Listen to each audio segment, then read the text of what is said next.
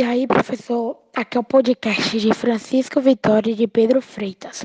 Primeiro eu vou falar um breve comentário sobre o triângulo.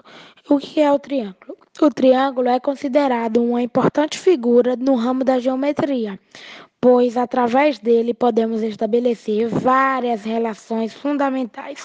Podemos definir o triângulo como um polígono formado por três segmentos de reta que se cruzam duas a duas, formando três vértices, três ângulos e três lados. Também eu vou falar sobre os pontos notáveis de um triângulo. O primeiro eu vou falar sobre o baricentro. O que é o baricentro de um triângulo? Ele é como o ponto central de uma figura triangular podemos estabelecer sua localização a partir das medidas das medianas dos, dos lados do triângulo, que informarão o vértice da figura em questão. O encontro dos pontos que derivam das medianas. Agora eu vou falar sobre o circocentro. O circocentro é a interseção das mediatrizes dos lados de um triângulo. Esse ponto é o centro da circunferência circunscrita ao triângulo, que irá passar pelos seus vértices.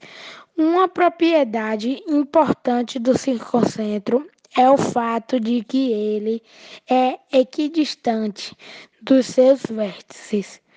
Agora eu vou falar do incentro. O incentro é o ponto em que as suas três bissetrizes se cruzam e ficam à mesma distância de todos os seus lados.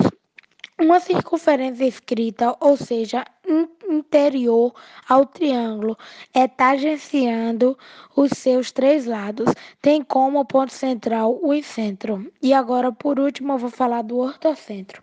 O ortocentro é o ponto onde se intercentam as três alturas relativas de um triângulo, isto é, perpendiculares, trançadas desde o vértice até os lados opostos, os seus prolongamentos.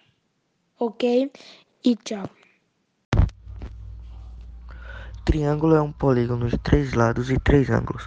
Há sete tipos de triângulos e sua classificação depende da disposição dos ângulos, podendo ser isósceles, equilátero, escaleno, retângulo, obtuso, agudo ou equiângulo.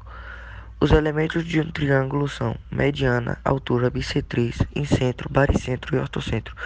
Os triângulos são formados por lados, vértices, ângulos internos e externos. Nele também determinamos outros elementos mais notáveis, como mediana, altura, bissetriz, incentro, baricentro e ortocentro. Para construir um triângulo, não podemos utilizar qualquer medida. Tem que seguir a condição de existência para construir um triângulo.